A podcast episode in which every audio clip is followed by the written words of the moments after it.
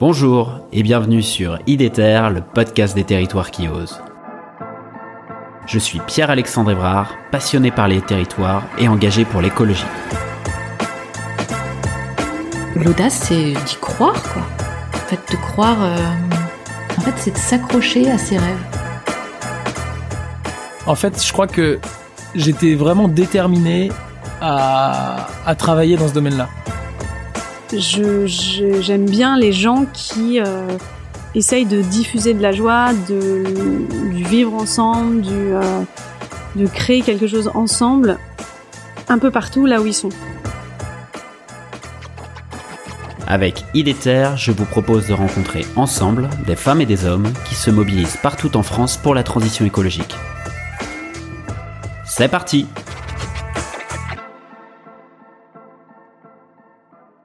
Aujourd'hui, comment est-ce qu'elle s'opère cette transition? Donc, euh, tu bien compris que les pouvoirs en place avaient plutôt euh, une vision hyper moderne. Et donc, euh, pour le moment, toutes les réglementations, les lois, les, les réglementations juridiques, euh, euh, bancaires, etc., elles sont vraiment faites pour la modernité, l'hypermodernité. Donc, euh, la transition, elle est, elle est, elle n'est pas accompagnée du tout. Euh, elle est même, je dirais, bloquée. hein. Donc, euh, ce sont vraiment que des actions euh, d'individus, de groupes euh, qui, qui essaient de faire un peu les choses autrement. Et puis, il y a également aussi le fait que, bah, peut-être toi comme moi, on, est intégré dans cette vie euh, moderne, hyper moderne, à tendance hyper moderne, et en même temps, on œuvre.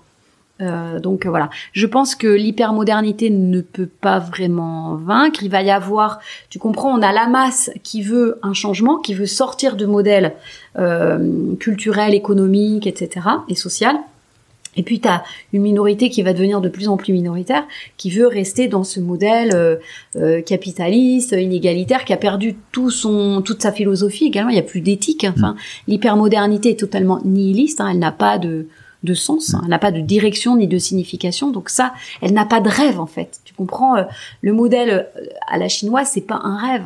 Autant la modernité, on pourrait dire qu'au XXe siècle, c'était euh, le modèle américain, le rêve américain euh, qui faisait rêver. Euh, Aujourd'hui, le modèle chinois, il fait rêver personne. Donc, ça, ça ne peut pas fonctionner en fait, parce que justement, il n'y a pas ce récit, il n'y a pas cet imaginaire, il n'y a pas cette aspiration. Euh, donc, ça germe de partout, mais pour le moment, c'est totalement bloqué. Bon, Euh, comment, par contre, comment est-ce qu'on peut œuvrer? Bah, Moi, je, tu vois, c'est ce que j'avais commencé un peu à dire. Si on part de l'idée que le monde est un jardin, on est venu là pour être en relation euh, et que cette relation nous fait, nous augmente notre niveau de conscience. Bien, sur le, si on part sur une base de relation, comme je l'ai dit, ça, ça va impacter l'agriculture, collaboration avec la nature, l'aménagement. Par exemple, est-ce que l'homme peut vivre dans la nature? Euh, Ça, c'est fondamental de se poser ces vraies questions-là, de façon euh, euh, autonome, de façon low-tech. euh, euh, l'espace public, on en a parlé tout à l'heure. Qu'est-ce qu'on fait dans l'espace public? À quoi est-ce qu'il sert? Euh, Mais ça va être aussi, par exemple, inventer la communauté d'individus. Tu vois, nos anciens paysans, ils vivaient en communauté une communauté familiale, une communauté un peu subie. C'était vraiment comme, comme, euh, ils étaient comme dans un rocher. Euh, la modernité, elle nous a débité en pavés individuels. On s'est individualisé. Bon, en plus, on est sorti des communautés parce que euh, l'État-nation, qui était un État à l'époque providence, tu vois, euh, la providence, c'est Dieu, tu vois, c'était un État un peu bon papa, nous assurait ces sécurités-là, euh, la retraite, euh, le contrat de travail, euh, l'éducation gratuite pour les enfants. Donc on s'est individualisé, on a quitté nos communautés traditionnelles, mais tu vois bien qu'aujourd'hui, euh, ces, ces sécurités nationales, elles sont en train de Eh sauter. ben si, oui. Bon. Donc l'individu se trouve, euh, on est en pavé individuel, mais l'individu est menacé parce qu'il n'a plus de sécurité. Donc on- il y a un retour vers la communauté pour se sécuriser collectivement, mais tu comprends que on va le petit le, le pavé qui a été débité va pas retourner dans la rocher, c'est pas possible. On est individualisé. Donc la génération actuelle doit inventer la communauté d'individus. C'est-à-dire l'idée c'est que on va pas euh, euh, revenir à manger tous ensemble, habiter tous ensemble, faire des danses que collectives c'est la communauté d'individus, c'est-à-dire comment est-ce qu'on va articuler une dimension euh, privée à une dimension commune. Par exemple, dans l'habitat, comment tu articules des espaces privés Hmm. avec des espaces communs. Tu vois, l'idée c'est sans doute pas de retourner dans la maison ferme où tout le monde habite euh, en commun, euh, ça serait insupportable pour nous qui avons été in- individualisés, tu vois. Mais la communauté d'individus, comment tu le structures? Euh, et je pense que vraiment globalement, on a euh, à réfléchir aux échelles et aux acteurs de la satisfaction des besoins humains fondamentaux.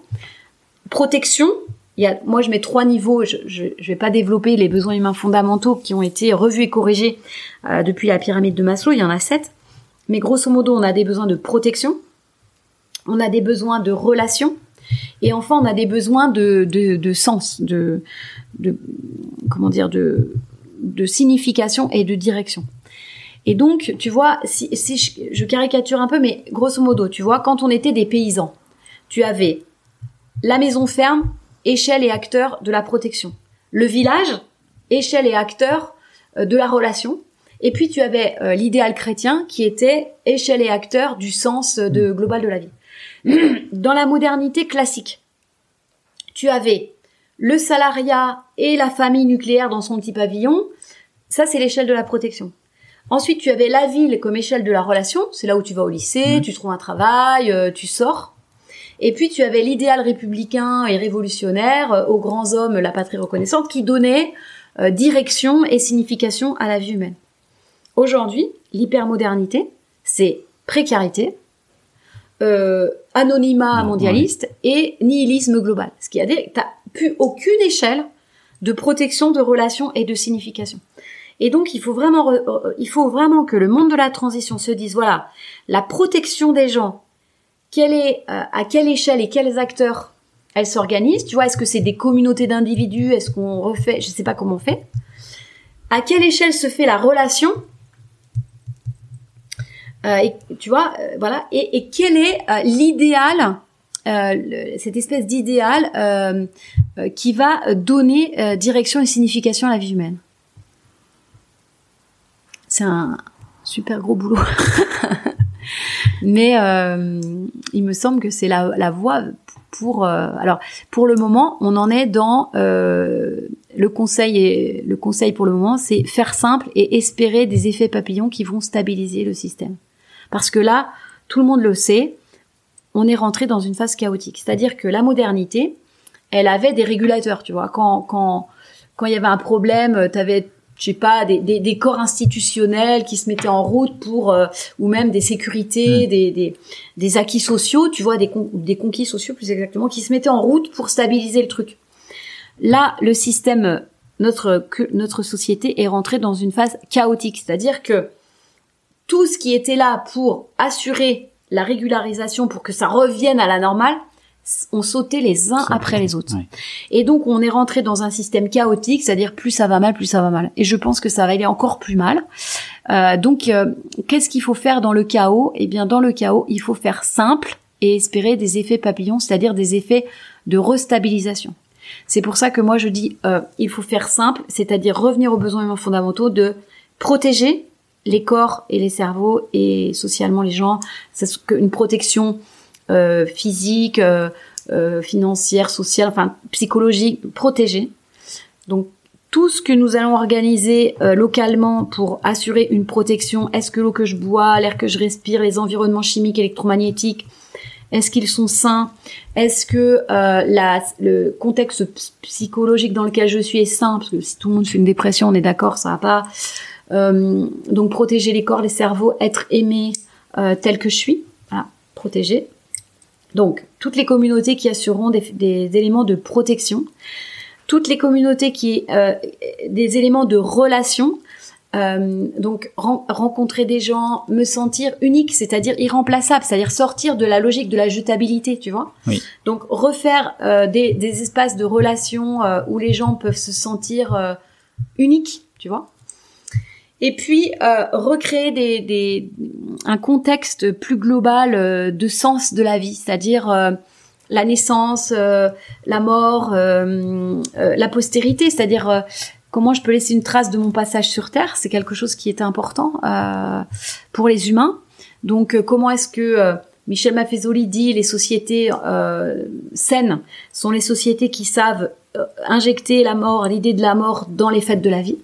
Donc comment est-ce qu'on reprend le temps long euh, Comment on repense les, les, les, la relation intergénérationnelle euh, euh, Voilà. Donc mais il y a tout un tas de mouvements un peu de spirituels ou même de enfin, tu vois, de prise en compte de, de la mort, de la, de, de la vie, de, de- des intergénérations. Donc, à mon avis, toutes les communautés qui sauront assurer la protection, la relation et donner du sens à la vie humaine euh, sont les mieux euh, lotis, on va dire, pour inventer euh, un monde de la transition. Super, vous voilà arrivé à la fin de l'épisode, j'espère que celui-ci vous a plu. Si c'est le cas, je vous encourage à le partager sur vos réseaux sociaux et à mettre 5 étoiles au podcast sur Spotify ou Apple Podcast. N'hésitez pas non plus à m'écrire ou à me proposer des sujets en m'interpellant directement sur les réseaux LinkedIn, Twitter ou Instagram. À bientôt